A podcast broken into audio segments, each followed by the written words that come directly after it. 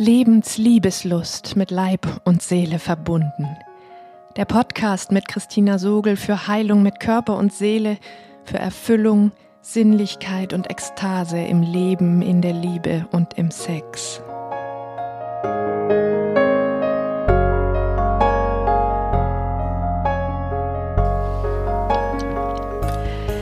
Hallo, du atmendes Wesen. In dieser Podcast-Folge stelle ich dir Frank Müller vor. Ich habe ihn vergangenen Sommer kennengelernt und er hat mir eine Welt gezeigt, die ich bis dahin nicht wirklich kannte oder erfühlen konnte. Was es bedeutet, körperlich behindert und ein sexuelles Wesen zu sein.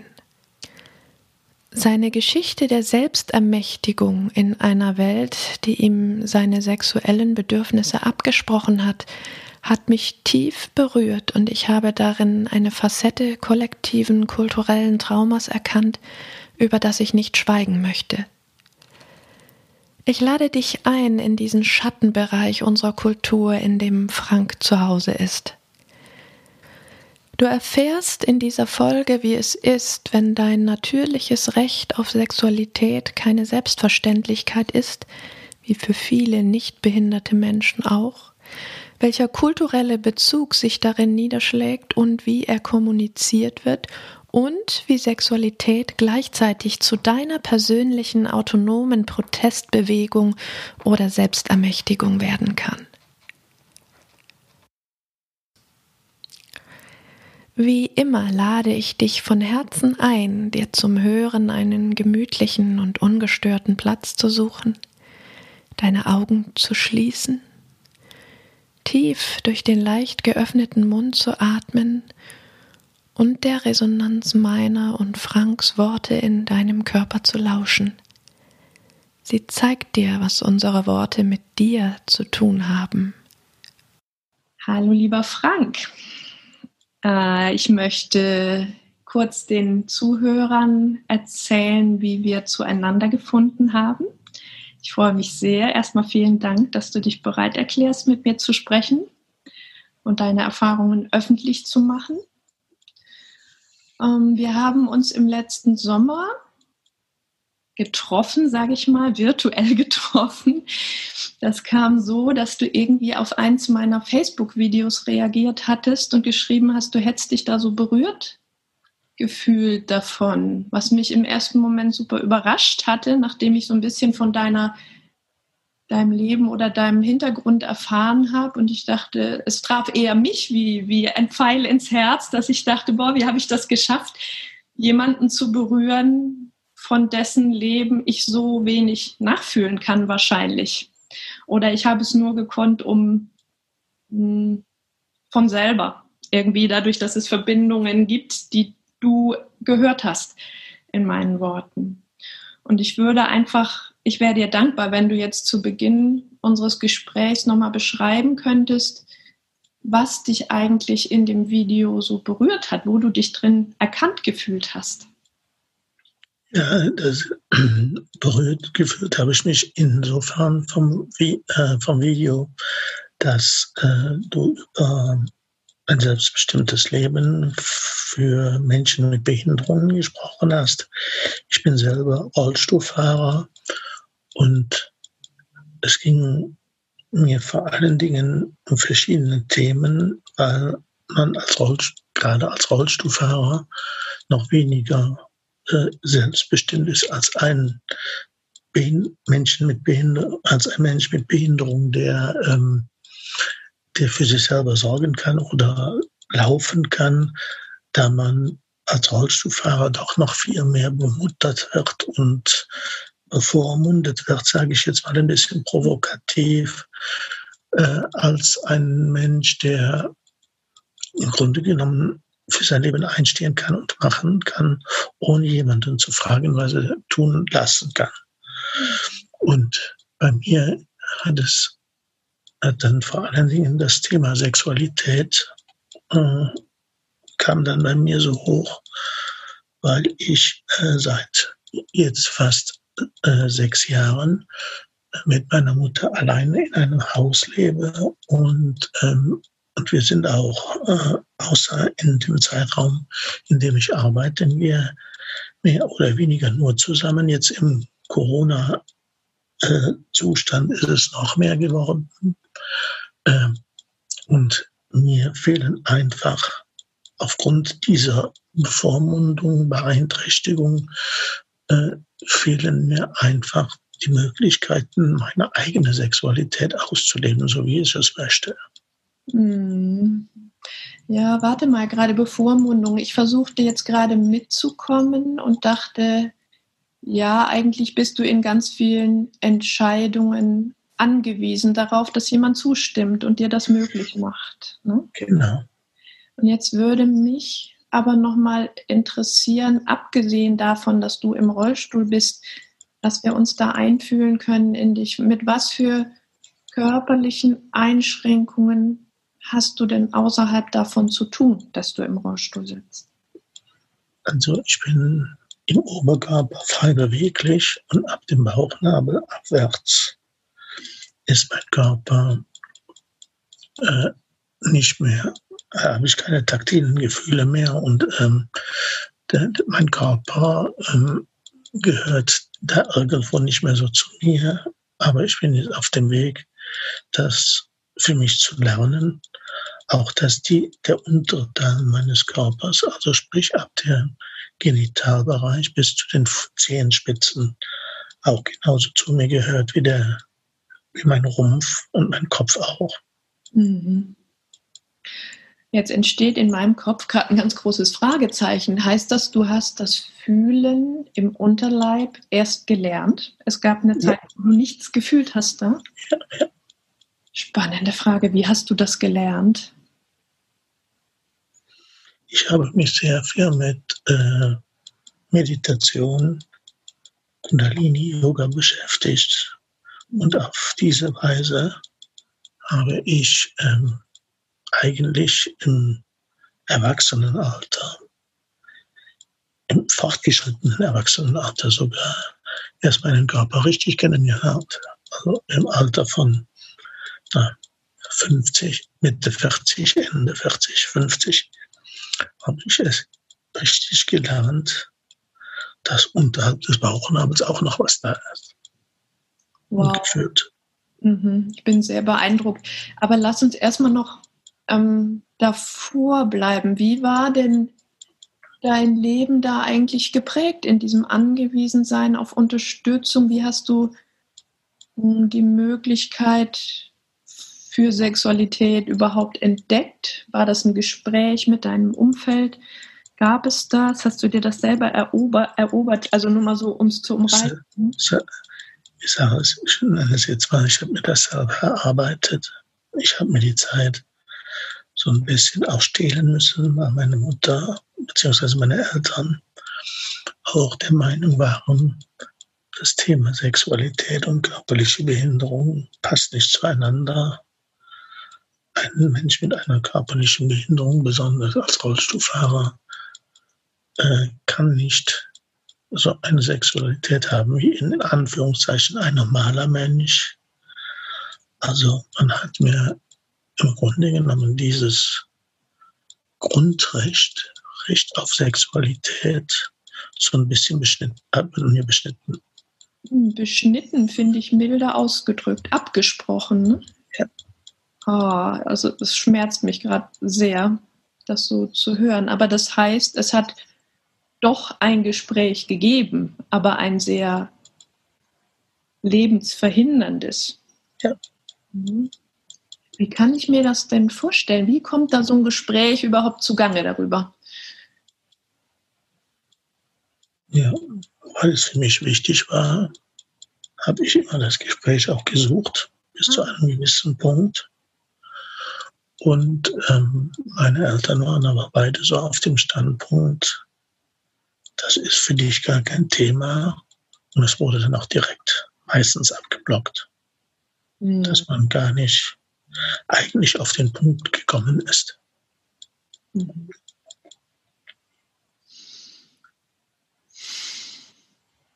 Puh. Jetzt frage ich mich nur, wenn du das so erzählst, Du sagst, du hattest bis vor ein paar Jahren gar keine Gefühle im Unterleib. Wie entdeckst du das dann überhaupt? Also ich, ich stelle wirklich, vielleicht klingt das für dich doof, aber für mich sind das gerade wirkliche Fragen, die auftauchen. Hm?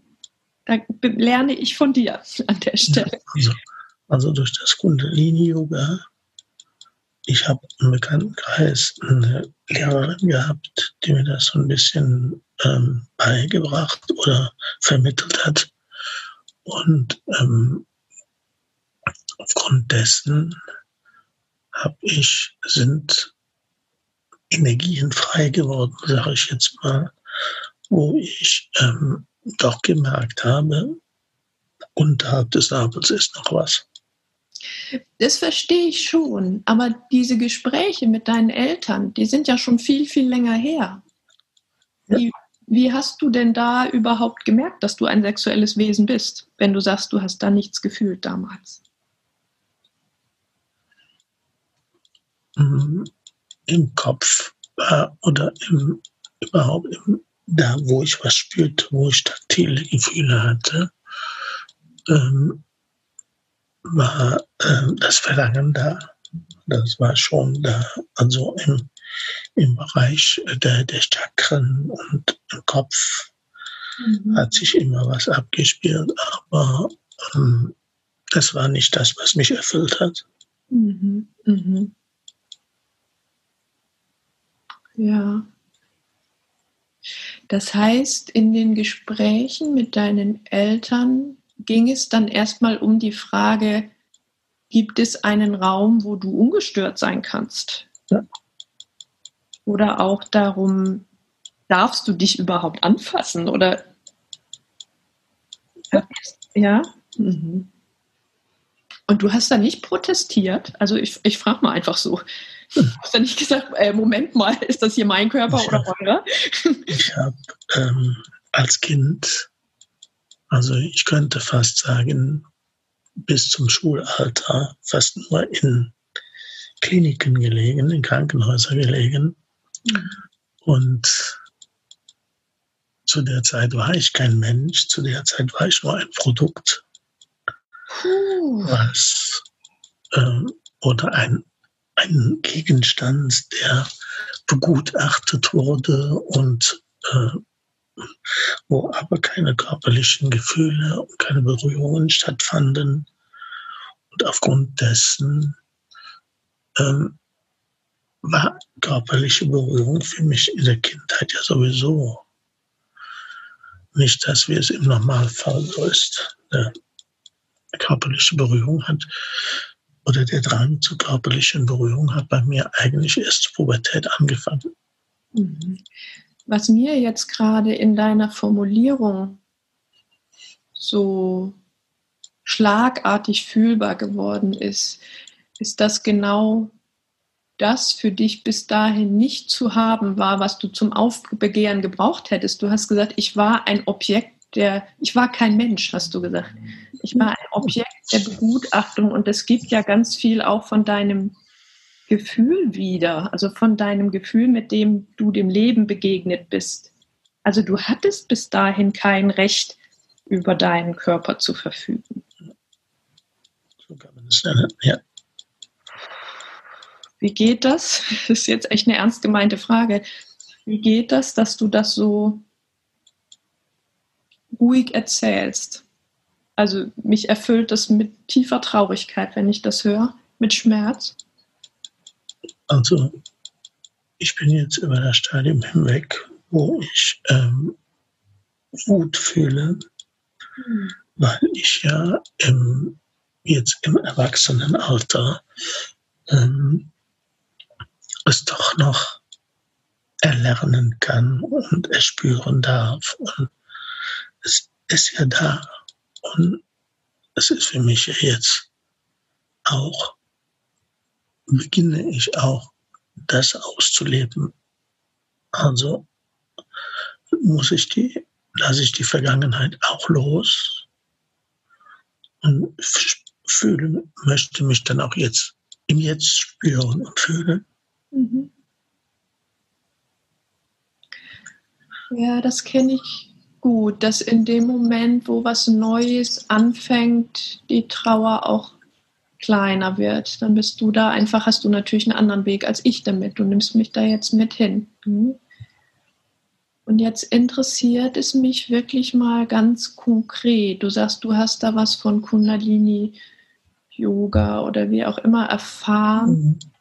Und meine Frage ist, was hat das konkret für dich bedeutet? Was hast du da gemacht, was, was plötzlich was verändert hat? Für Leute, die nicht, sich nicht auskennen in Kundalini. Ich habe gelernt, die Kundalini-Energie zu steuern. Was ist Kundalini-Energie? Hilf uns. Und aufgrund von, von Atemübungen und Meditationen Kundalini könnte man beschreiben als, ja, als ein Kribbeln durch den Körper, der im Grunde genommen immer schneller wird und immer, bis das der, bis er sich im Grunde genommen in, eine, in einen gewissen Zustand komme, wo mein Körper ganz frei wird, frei ist mhm. und wo ich mich dann auch von den Haarspitzen bis zu den Zehennägeln spüre, wie, wie ein, wie man so schön sagt, ein normaler Mensch auch. Oh, wie schön. Das klingt wunderbar. Wenn ich mir jetzt vorstelle, da hören vielleicht Menschen zu, die an einer ähnlichen Stelle standen wie du vor, vor ein paar Jahren. Kannst du denen beschreiben, wie du dafür atmest? Es gibt besondere Atemtechniken dafür. Und es ist im Grunde genommen, genommen ähm, holotropes Atmen, also dass man äh, keine Atempausen macht, sondern den Körper durch Atemtechnik, der durch die, die, die durch den ganzen, die Atemtechnik, die durch den ganzen Körper geht, äh, in Schwingungen versetzt. Und diese Schwingungen äh, fühlen sich so kribbelartig, äh, ja, schon fast, ich würde schon fast sagen, orgastisch an. Mhm. Dass man dann äh, gar nicht mehr bei sich ist, sondern nur noch beim Körper und bei der Atmung und nimmt das, das Umfeld nicht mehr so wahr, aber man ist ganz im Atem und im Körper. Man kann sich dann so richtig fallen lassen. Irgendwie ist es ja wie ein dazugewonnenes Leben. Ne? Also auch wie ein dazugewonnener ganzer Körper. So. Ja. Kann man so sehen, ja. Ich bin irgendwie trotz all diesem Schönen noch sehr dabei, was du mir damals auch erzählt hast, dass das auch eine ganz große, also die Reaktion deiner Eltern, dass die auch ganz stark im Rahmen einer gesellschaftlichen Strömung stattgefunden hat. Ne? Also in, im Rahmen einer Kultur, wie Menschen wie dir begegnet wurde. Ja. In einer absoluten, in einem Absprechen des Rechts auf Sexualität. Kannst du da vielleicht noch mehr sagen, weil du vielleicht mehr weißt als ich, was diese Strömung alles beinhaltet? Es ist schwierig, das zu, zu sagen. Also mir ist das abgesprochen worden. Und wenn ich mich mal wirklich jemandem näherte, einer Frau, einem Mädchen näherte, es war auch überhaupt in der Gesellschaft ähm, so ein Punkt erreicht, wo man, glaube ich, gedacht hat, dass sowas mit Rollstuhlfahrer so zu leben gar nicht möglich ist. Oder nur sehr schwer. Und dass ich, ich sage es jetzt mal so ein bisschen ähm, platt ausgedrückt, dass äh, dass Mensch, Mädchen oder Frauen sich mit Rollstuhlfahrer äh, nicht abgeben, mit denen sie keine Sexualität haben. Also so war es zumindest zu meiner Zeit. Ich bin Mitte 50, also als ich in der Pubertät war, ist 40 Jahre zurück. Mhm. Und ähm, ich denke, es ist zwar heute immer noch nicht so, wie es sein soll, aber ähm, dass sich die Welt doch für solche Dinge mehr geöffnet hat, weil es ja zum Beispiel in verschiedenen europäischen Ländern, da ist zum Beispiel Holland oder Dänemark führend, die sogenannten Berührer gibt. Das heißt, äh, man muss es man muss die Frauen auch bezahlen. Es gibt auch übrigens Männer, die da sowas machen. Äh, aber es hat immer noch so einen Fadenbeigeschmack in Richtung Prostitution. Mhm. Aber beim Thema Berühren geht es nicht um den eigentlichen Geschlechtsakt, sondern einfach nur das Gefühl, Menschen zu vermitteln, die eine, eine verminderte sexuelle Fähigkeit haben, auch dieses Gefühl vermitteln zu können. Also da geht es aber dann schon um einen anderen Körper, also nicht darum, dass das nur Menschen kriegen sollten, die sich nicht berühren, selber berühren können, aus körperlichen Gründen, mhm. sondern um dieses Erleben von ein anderer Körper und ich. Ja. Ja, ja. Also ich finde das ganz spannend, gerade insofern, weil ich natürlich auf meinen beruflichen Hintergrund als Körpertherapeutin zurückgucke, in einem Gesundheitssystem, wo der Körper völlig ausgespart ist an psychotherapeutischer Seite und wo in der Form es quasi von oberster Instanz her nicht mitfinanziert wird, sprich auch nicht anerkannt wird als ein grundlegendes menschliches Bedürfnis. Und das ist eine sehr schwer verdauliche Tatsache, finde ich, überhaupt für uns alle, zu merken, es gibt was, das können wir nicht alleine. Mhm. Also es gibt tatsächlich ein natürliches Angewiesensein in der mhm. Erfülltheit mhm. unserer Bedürfnisse. Das weißt du wahrscheinlich viel besser als viele andere Menschen, die so, während sie erwachsen sind, das so gerne leugnen. Aber wenn wir Kinder sind und wenn wir alt sind, ist es wieder so, dass wir schmerzlich vom Leben damit konfrontiert werden. Ja. Und ich sehe das, was du gerade an dieser gesellschaftlichen Strömung erzählst, auch von einem gesamten kulturellen Hintergrund, ne? von diesem, wenn wir ganz bei den Tatsachen des Lebens sind, bei dem ja, tiefen Angewiesensein auf andere Menschen, was wir einfach nicht gerne haben. Das mögen wir einfach nicht. Erst recht nicht in einer Gesellschaft, die immer mehr Machbarkeit von allem transportiert, die sich auf die Fahnen schreibt, äh, beinahe den Tod besiegen zu können oder zumindest das so tut, als gäbe es den nicht. Ne? So. Oder als gäbe es ihn nur als etwas, was man medizinisch überwinden muss. Dann kriegt das eine ganz große Dimension, ne? finde ich. Und ich bin sehr froh, dass du da jetzt bist und als ein Mensch darüber sprichst, der zutiefst davon betroffen war, sein ganzes Leben lang, mhm. auch als Erwachsener. Ne? So. Ja. Das ist für mich auch eine ganz wichtige Botschaft daran. Also du bist ein Erinnerer daran für mich. Ja, das ist auch meine Intuition mhm. mit Menschen, die im Grunde genommen in der gleichen Situation sind, für ihre Grundrechte zu kämpfen und ganz besonders auch dann in Bezug auf ihre Sexualität war das, glaube ich, neben der politischen Einstellung für Menschen mit Behinderungen die größte Hürde ist. Mhm.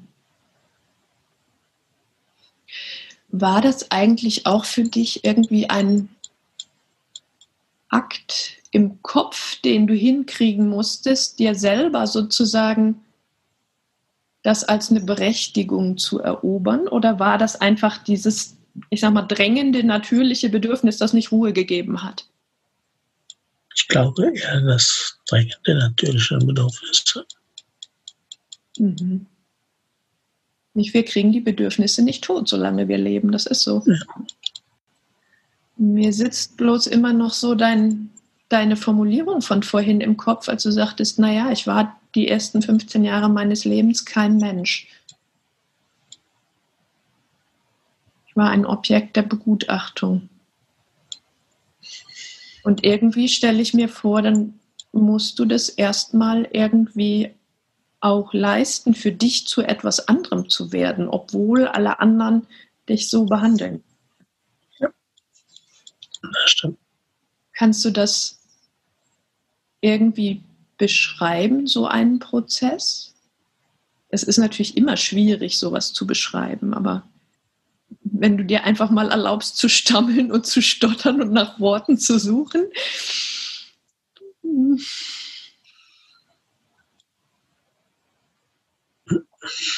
Ist schwierig so zu erklären. Mhm. Ja. Trotzdem ist es so unendlich wichtig, finde ich. Also es wird mir ja überall so bewusst, wo, wo ich mit diesem kollektiven Traumathema in Berührung bin, wie, wie wir dadurch müssen. Durch diese Schwierigkeit, Dinge zu erklären, die noch nie jemand vorher verwörtert hat. Und Prozesse in Worte zu fassen, die noch keiner jemals erwähnungswürdig fand. Also ich denke, es liegt auch an dem, am Konservativen der Generation vor mir, also sprich meinen Eltern.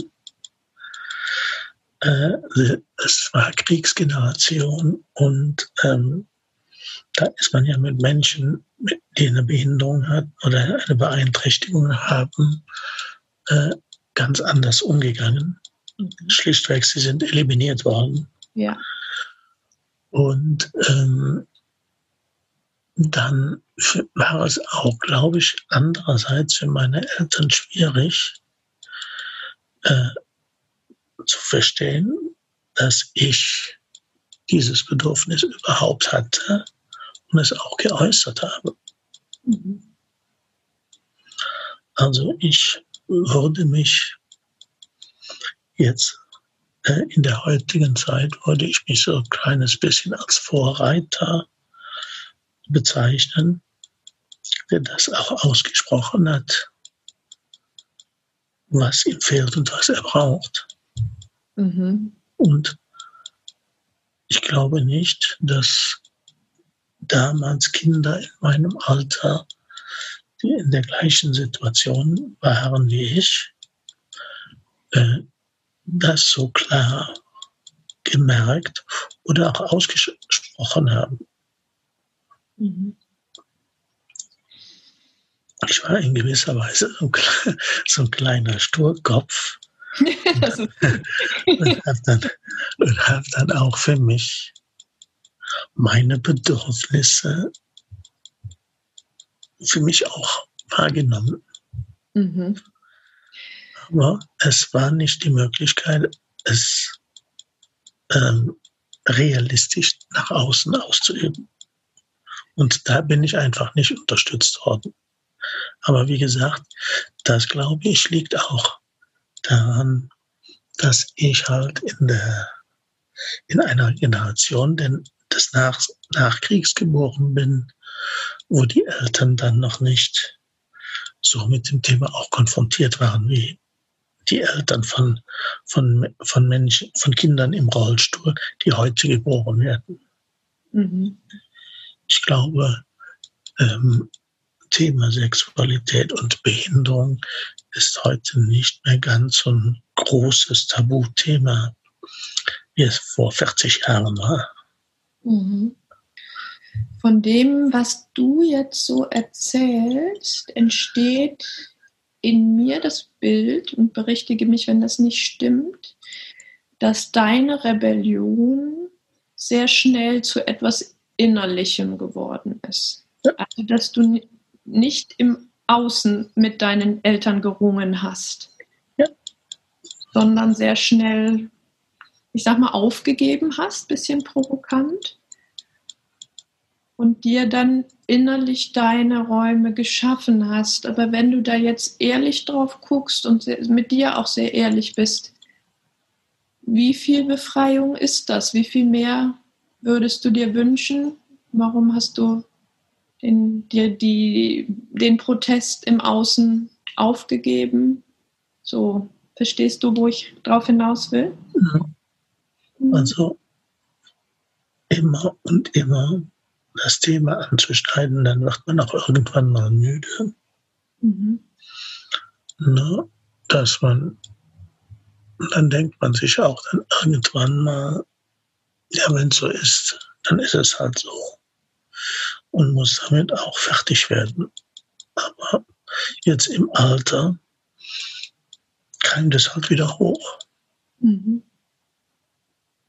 Mhm. Spielt da auch Scham eine Rolle? immer wieder damit anzufangen? Ich denke schon, ja. Mhm. Weißt du, ich denke, da verbindet sich für mich deine spezielle Sorte Schicksal auch mit diesem grundsätzlichen, ich sag mal, kollektiven Schicksal von Männern in einem kollektiven Feld von Frauen, die die Männer per se verdächtigen, immer nur an das eine zu denken. Also ne, das sind, ist dieser Kontext, äh, der große Kontext, ja. der sicherlich auch irgendwo eine Ebene in der Begegnung mit deiner Mutter und vielleicht deinen Eltern war, ne, dass du sie da berührt hast. Mhm. Und irgendwie sowas losging von, oh, schon wieder, jetzt kommt er schon wieder damit. Kann er das nicht endlich mal sein lassen oder so? Mhm. Also es klingt jetzt lustiger, als es ist, ne? aber das ist mir so ein Bedürfnis, das auch wirklich dir den Teil nochmal daneben zu legen. Das ist ja auch was sehr Großes ist, was gar nicht nur ein Randschicksal für dich als Mensch mit einem Handicap ist. Ne? So. Und ich finde es sehr wichtig, in diesem Prozess Scham mitzudenken, hm. die du ja auch für dich wie irgendwie überwinden musst, um dir das Feld überhaupt zu erobern. Hm? Weißt du, ich bin so neugierig auf diesen, auf, auf, darauf noch mehr zu verstehen, wie dieser Eroberungsprozess war. Weißt du, für dich ist das wahrscheinlich klar, wenn du da jetzt innerlich drauf guckst, aber für mich klingt das erstmal nur wie so eine Überschrift, wenn du sagst, ja, ich habe da so eine Atemtechnik kennengelernt und jetzt kann ich mich orgiastisch erleben. Und was mich aber sehr interessiert, ist einfach dieser, mehr noch als der körperliche, der innere Eroberungsprozess dieser Erlaubnis. Weil ich glaube, den muss man halt machen, um dahin kommen zu können, was dann irgendwann nur noch eine Atemtechnik ist, sage ich mal. Kannst du da noch irgendwie was dazu sagen? Weil das ja die Menschen, die sich da jetzt wiederfinden in deinen Worten, unmittelbar betrifft. Ne? Diese, diese, innere Erlaubnis, dieses, und es ist, ist, ja, wenn du sagst, das war einfach das Drängen dieses natürlichen Bedürfnisses, dann ist das ein Teil davon. Und trotzdem, wenn ich die Scham dazu nehme, dann ist das das, was das natürliche Bedürfnis immer wieder bereit ist zu unterdrücken. Mhm. Deshalb wäre ich dir sehr dankbar, wenn du dazu noch ruhig auch mehr Worte verlieren würdest. Wie das möglich sein kann, diese Scham innerlich zu überwinden. Ein Mensch zu sein, der halt Sexualität braucht und wenn ihm keiner was geben will und der es alleine erstmal gar nicht einfach so kann. Ich spreche das sehr bewusst so rabiat aus, weil mir das wichtig ist, dass das fühlbar wird. Ich habe ja das erste Mal mit neun Jahren oder zehn äh, Bezug auf Yoga bekommen, mhm. weil ich ähm, in einem Krankenhaus gelegen habe, wo ich die Möglichkeit hatte, so ein bisschen auf spielerische Art und Weise Yoga zu lernen. Und ähm, da war dann auch, da habe ich dann auch schon so ein kleines bisschen gespürt, da könnte sich im Laufe der Zeit, also das ist jetzt als Erwachsener gesprochen, äh, im Laufe der Zeit vielleicht mehr entwickeln. Und das ist ja letztendlich auch passiert. Aber es ist halt, wie du schon richtig sagtest, durch die Scham unterdrückt worden. Mhm. Wenn du jetzt so generell auf, auf Yoga abhebst, dann lass es mich einfach mal mit meinen Worten formulieren, was ich raushöre. Dadurch war quasi Yoga erstmal was, was nicht mit Scham besetzt war, solange es nicht sexuell war, sag ich mal. Einfach als eine Technik zum Wohlbefinden. Ähm, und die hast du quasi wie als Hintertürchen dann für dich entdeckt. Mhm. Das schließt du oder das öffnet so, ist so ein bisschen Türöffner für eine Frage, die ich habe. Hm, was denkst du, ist Sexualität für dich wie ein kompensatorisches Feld von Autonomie und Selbstverwirklichung geworden? Ja. So quasi dein Protest gegen die Abhängigkeit irgendwie, deine Protestbewegung. Ja. Ja, das finde ich was ganz Wunderschönes als Gedanken. Hm, so. Ja. Vielleicht möchtest du auch was dazu sagen, wie du das, also da steckt ja ganz viel Glitzer drin, sag ich mal. So ganz viel Schönes, für mich jedenfalls auch, wenn du dir quasi in deinem eigenen Körper gegen die Welt protestieren kannst. ganz ohne Worte sozusagen.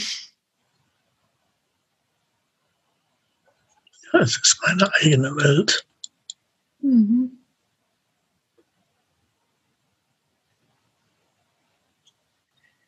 Ja, die gleichzeitig denke ich jetzt gerade weiter, aber auch solange du nicht darüber sprichst, eine einsame Welt ist. Ne? Ja. Von daher finde ich das so kostbar, dass du anfängst darüber zu sprechen. Weil Einsamkeit ist einerseits, ja, ist so dein, dein kleiner geheimer Raum und andererseits ist es aber auch traurig, finde ich. Ja, so. Für alle, je, alle, die es betrifft und auch für mich ist es traurig, wenn ich mir das vorstelle. Was würdest du dir denn anders wünschen, wenn du jetzt mal wirklich einen großen Rundumschlag machen dürftest und dir von Eltern, von Kindern, wie du eins warst, von einer Gesellschaft, in der Kinder leben, wie du es warst, was würdest du dir wünschen? Kindern und Aufwachsenden und Erwachsenen gegenüber? Was wäre dein Entwurf? Aus der Sicht des Kindes. Ja, einerseits. Und auf der anderen Seite, nein, wenn du der wärst, der Entscheidungen treffen darf, was würdest du anders machen? Als Mensch, der einen Gesellschaftsentwurf macht, der Politiker ist vielleicht und sagt, so, so soll das sein. Ja, auf jeden Fall das selbstbestimmte Leben erweitern. Mhm in diese Richtung, dass auch Menschen mit Behinderungen oder speziell wie ich im Rollstuhl das auch erleben können. Das Problem ist, das ist die finanzielle Seite, äh, weil man ähm, in behinderten Einrichtungen nicht so viel Geld verdient wie in der freien Wirtschaft. Und also was sollte es dann wie in unseren Nachbarländern, Holland zum Beispiel, auch dann über einen Krankenschein oder ein Rezept über einen Arzt abzurechnen sein? Ich meine, das ist ja da hast du ja jetzt ganz viel übersprungen. Für mich geht die Frage schon los dabei, gibt es sowas vielleicht sogar oder wäre es wichtig, Bilderbücher entstehen zu lassen für Kinder, in denen das ein Thema ist? Oder kann das in die Schulbildung einfließen? Also die großen Strukturen quasi wie zu verändern auf eine Weise, von dass das, was du jetzt gerade beschrieben hast, nur der letzte Schritt ist.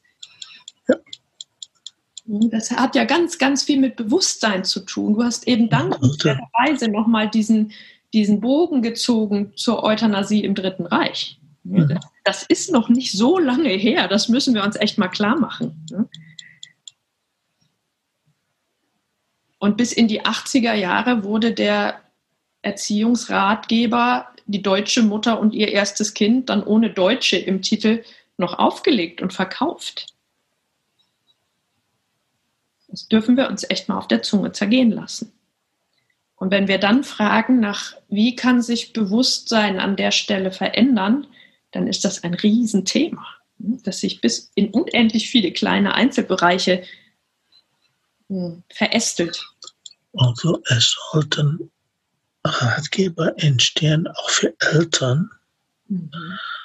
ähm, die auch den Umgang mit Sexualität bei Menschen mit Behinderungen erklären oder es den Eltern erleichtern, ihre Kinder entsprechend zu erziehen oder, oder aufzuklären. Mhm. Mhm. Es gibt heute ähm, Gesetzestexte, die in eine leichte Sprache übersetzt werden, dass Menschen, die vom Intellekt her nicht, das nicht schaffen oder, oder nicht so gut lesen können, die das in einfacher Sprache übersetzt bekommen. Mhm. Darum denke ich, wäre es ein großer Fortschritt, wenn man auch Lektüre entwickelt, für werdende Eltern und wo dann festgestellt wird, äh, das Kind, was auf die Welt kommt, hat eine Einschränkung, egal in welcher Form, äh, auch in die Richtung aufgeklärt wird. Also dass das speziell auch in diese Richtung Aufklärungsmaterial gibt. Also dass nicht alles dann so verallgemeinert wird. Mhm. So und so wird ein Kind in der Schule aufgeklärt, von den Eltern aufgeklärt, Ratgeber für Eltern, wie kläre ich mein Kind auf, äh, dass es dann schon Unterschiede gibt zwischen den sogenannten normalen und den behinderten Kindern. Mhm. Und ich finde, es wäre an der Zeit, hier auch zu unterscheiden, den Eltern Lektüre an die Hand zu geben, die spezifisch auf ihr Kind zugeschnitten sind, sei es mit oder auch ohne Behinderung geboren. Was könnte denn ich oder auch jeder einzelne andere, egal ob mit oder ohne Behinderung, tun, damit du dich mehr zugehörig und berücksichtigt fühlen könntest, würdest im sozialen Leben. Mit all deinen Bedürfnissen. Also ich glaube jetzt, der Lockdown war in dieser, in dieser Richtung gar nicht mal so schlecht, ohne diese Sachen, die ähm, die alle so passiert sind mit sterbenden Menschen und so weiter, sehr kranken Menschen. Aber es war so, glaube ich, dass die Menschheit enger zusammengerückt ist. Und das glaube ich, dass in diesem Fall auch Menschen näher zusammenrücken müssen, dass Menschen mit und ohne Behinderung mehr eine Einheit bilden. Das wird virtuell leichter, nicht? Ja. Ja, das ist gut. Wir wären, hätten sonst auch so nicht zusammengefunden. Ne? Ja. Das ist wirklich schön. Das heißt, wenn ich nochmal an meine Frage denke, wie können, wie kann ich, wie können andere Menschen vielleicht ohne Behinderung auf Menschen wie dich aktiver zugehen und Verbindung suchen? Ist das so deine? Ja. Aber ja, und wie könnten wir das machen? Gibt es da, gibt es da Räume? Weißt du von Räumen, also ich meine, ich habe dich jetzt durch Zufall kennengelernt und wir können ja nichts denken, was wir nicht kennen. Deshalb wäre so die Frage, was können Menschen wie ich tun? Vor allen Dingen mehr äh, Freizeit miteinander verbringen oder schon in der Schule schon näher zusammenzurücken. Es gibt zwar jetzt diese integrativen Schulen, und die sogenannte Inklusion. Aber was das letztendlich ist, geht am Thema vorbei, meiner Meinung nach, weil für, Inklusion steht den Menschen ein persönliches Budget ähm, zur Verfügung, den Menschen mit Behinderungen, aber ich darf mit dem Geld nicht mit einem Freund, Bekannten um die Ecke in die Kneipe gehen und ein Bier trinken. Mhm. Weil es zweckgebunden ist und es muss für mich mh, hm, irgendeine Sache sein, die ja, die mir auch was bringt. Wenn ich jetzt um die Ecke gehe und mir ein Bier trinke, dann habe ich zwar persönlich eine äh, unbeschwerte Stunde mal oder zwei, aber ich nehme davon nichts mit. Sagen diejenigen, die das ja. Geld verfügen. Mir wird es gerade sehr bewusst, dass das zwei verschiedene Ebenen hat, weil, also ich war damit sehr im Kontakt, weil ich ja für meine Söhne eine andere Schule gegründet habe mit anderen Menschen zusammen. Und wir hatten da durchaus ein inklusives Konzept und wir sind da sehr, mh, hm, haben uns sehr reflektiert daran entlang, wie andere Schulen das verwirklichen. Ich glaube, wir haben es weitergehend verwirklicht, weil für uns sich das eher innerhalb von uns Menschen entschieden hat, wie wir diesen Kindern, die wir aufnehmen, Down-Syndrom-Kinder oder wer auch immer, wie wir denen begegnen, wie, wer, wie sehr wir sie als ein, ich sag mal, Fremdkörper, der halt mit da ist, betrachten oder wie sehr wir diese Kinder wirklich genauso behandeln wie die anderen Kinder. Wertschätzung. Genau, Wertschätzung und alleine dieses diese Bereitschaft in uns zu denken, es sind Kinder wie alle anderen auch.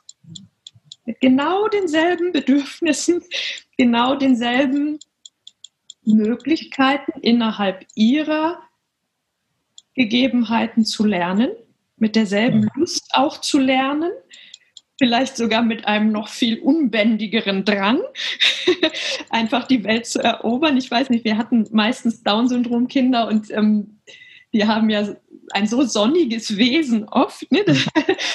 dass die uns alle teilweise mitgenommen haben. Aber du hast sehr recht, ne? das, das entscheidet sich nicht daran, ob wir dafür Gelder zur Verfügung stellen, sondern daran, wie bereit wir sind, diese Menschen wie uns selber zu betrachten ne? und nicht als was anderes. Mhm.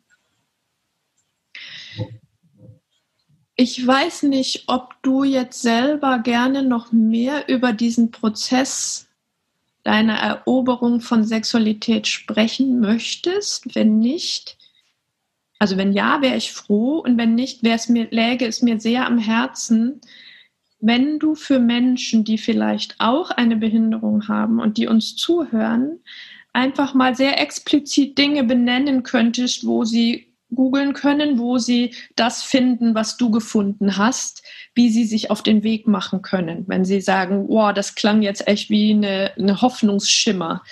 Ich will das auch. Intuitiv, genommen,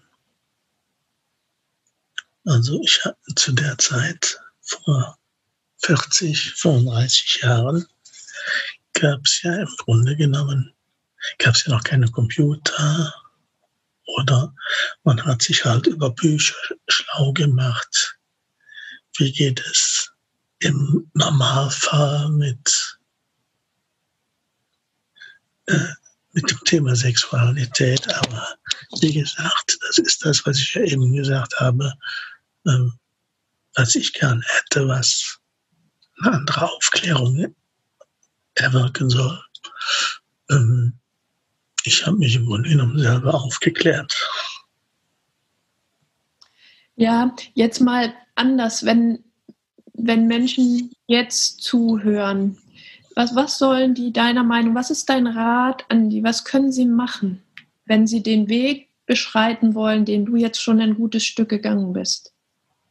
Wo, unter welchen Rubriken bist du da fündig geworden? Was hast du für Webseiten angeguckt? Wie bist du an diese Yoga-Kurse gekommen? So ganz konkret. Also, also man sollte, da hat man ja heute die Möglichkeit, denke ich, übers Internet dann explizit suchen über Yoga oder ähm, Sexualität für Menschen mit Behinderungen. Mhm. Da gibt es äh, im Internet auch ähm, Lektüren, die man lesen kann. Also das ist jetzt heute so das, was mir so aufgefallen ist. Ähm, bei mir war das ja anders. Ich bin, wie gesagt, 40 Jahre zurück ist das Ganze, also bei mir anfing.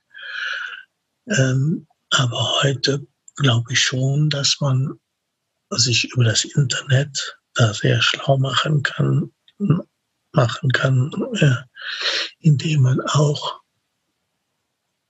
äh, Streetworker, die sich auf das Thema Sexualität äh, spezialisieren, aufsucht und mit denen Gespräche darüber führt. Und die sind einem mit Sicherheit auch dann behilflich, Du meinst jetzt im, im realen Leben draußen? Ja. Mhm. Okay. Also, dass man dann ähm, auf solche Leute zugeht und dann mit ihnen darüber offen spricht mhm. und sagt, ich habe dieses Problem oder das ist mein, mein Wunsch, mich da, ich sage jetzt mal, weiterzubilden Hört sich ein bisschen komisch an, aber äh, und ähm, ich glaube schon, dass die dann Möglichkeiten für jemanden suchen oder finden, die dann äh, auch auf den individuellen, individuellen Fall dann auch äh, zugeschnitten sind. Mhm. Also ich glaube bestimmt, dass man auch äh, dann Krankheitsbilder ähm, zu Rate ziehen muss. Was ist überhaupt machbar? Mhm. Welche Möglichkeiten bestehen da überhaupt? Also, dass man nicht so pauschal sagen kann, ich gucke mir da mal einen Film im Internet an und dann ähm, so wird das wohl funktionieren. Also ich glaube schon, dass man da persönlichen Kontakt suchen muss. Heutzutage auch. Okay, dass du meinst, dass zum Beispiel auch für Menschen mit anderen Behinderungen vielleicht diese Art von Yoga gar nicht gehen würde. Ja, zum Beispiel. Mhm. Und angenommen, es sind aber ähnliche Behinderungen wie bei dir. Wie, wie hast du das, also war das ein Online-Kurs, dieser jo, Yoga? Nein, nein, nein, ich habe das ja kennengelernt, wie ich sagte, durch das Krankenhaus aber ja nicht das Kundalini-Yoga. Nein, nein, nein, nein. Aber ähm, ich habe mir, ich habe aber dann durch Zufall mehr oder weniger ähm, jemanden kennengelernt, der sich damit auskennt, eine Yogalehrerin, die sich damit auskennt. Und die hat sich diese Sache angenommen und hat mit mir äh, vor 20 Jahren oder wie lange das das her ist, mit mir daran schon gearbeitet. Also in Einzelsitzungen quasi. Ja, ja. Online oder live. Live. Okay. Mhm. Das ist, finde ich, wichtig, dass die Menschen das hören, ne? dass das möglich Ja. ist. Und das kann man ja wahrscheinlich heutzutage sogar auch online machen, ne? Ja. Genau. würde ich denken. Mhm. Also ich würde dann mal googeln, Kundalini-Yoga oder Yoga auf dem Stuhl. Mhm. Dann im Vorgespräch mit dem Lehrer oder der Lehrerin absprechen, wie weit, die Mobilität des Einzelnen ist. Mhm. Und ich würde vor allen Dingen keine Gruppenstunden vorschlagen, weil man doch als Mensch mit Behinderung, als Rollstuhlfahrer ganz besonders, jemanden braucht, der individuell dann auf einen eingeht. Mhm. Ja, schön, danke. Ich glaube, ich würde dich von meiner Seite aus erstmal abschließend fragen, was ist dein Rat an Menschen, die mit ähnlichen Einschränkungen wie du leben? Also nicht nur dein fachlicher Rat, sondern auch dein menschlicher, vielleicht deine Ermutigung, vielleicht ein Appell. Dranbleiben und äh, um seine Rechte auch kämpfen, alle möglichen Stellen ausschöpfen, die es gibt. Die, und wie gesagt, an allererster Stelle soziale Dienste, Sozialarbeiter. Ähm, das sind kompetente Menschen, die, die sich auch mit dem Thema auseinandersetzen, denke ich. Und ja, das ist, glaube ich, mein Rat, Mhm. wie es für einen Mensch mit Behinderung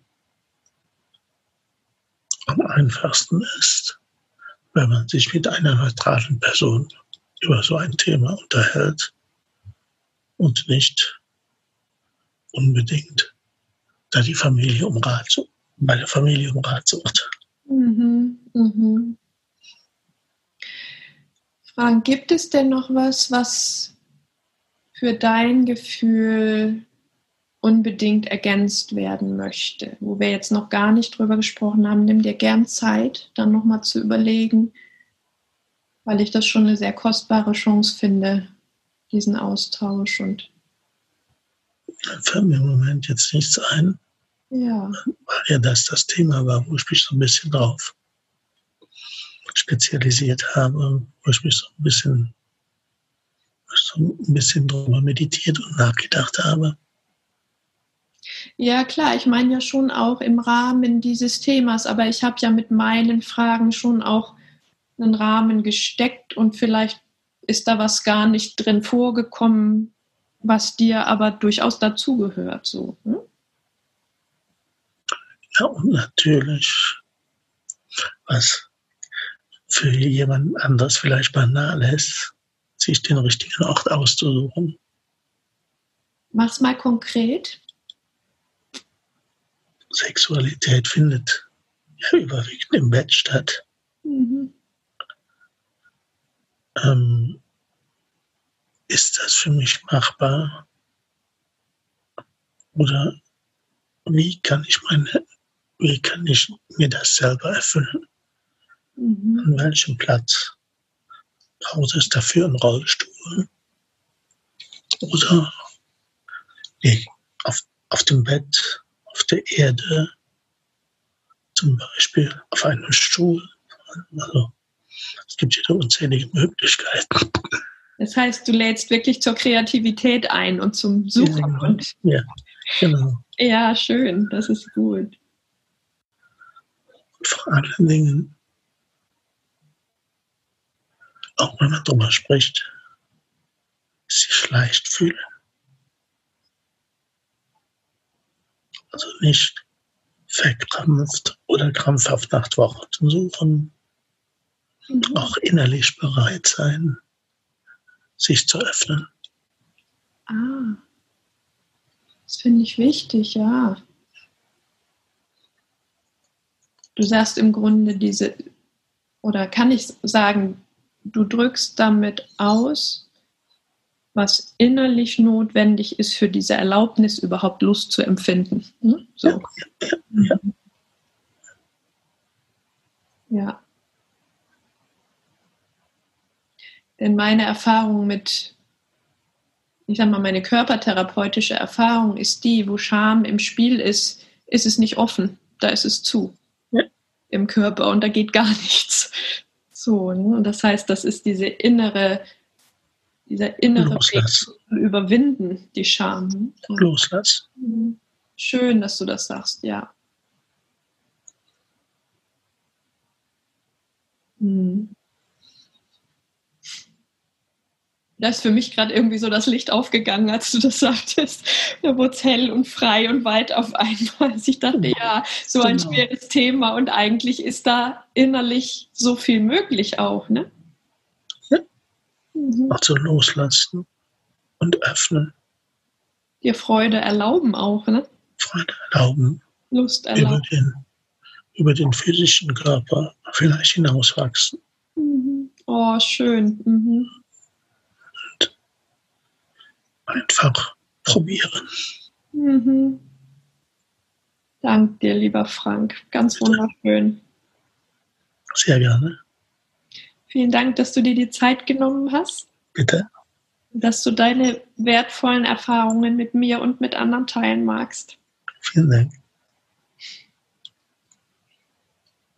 Danke.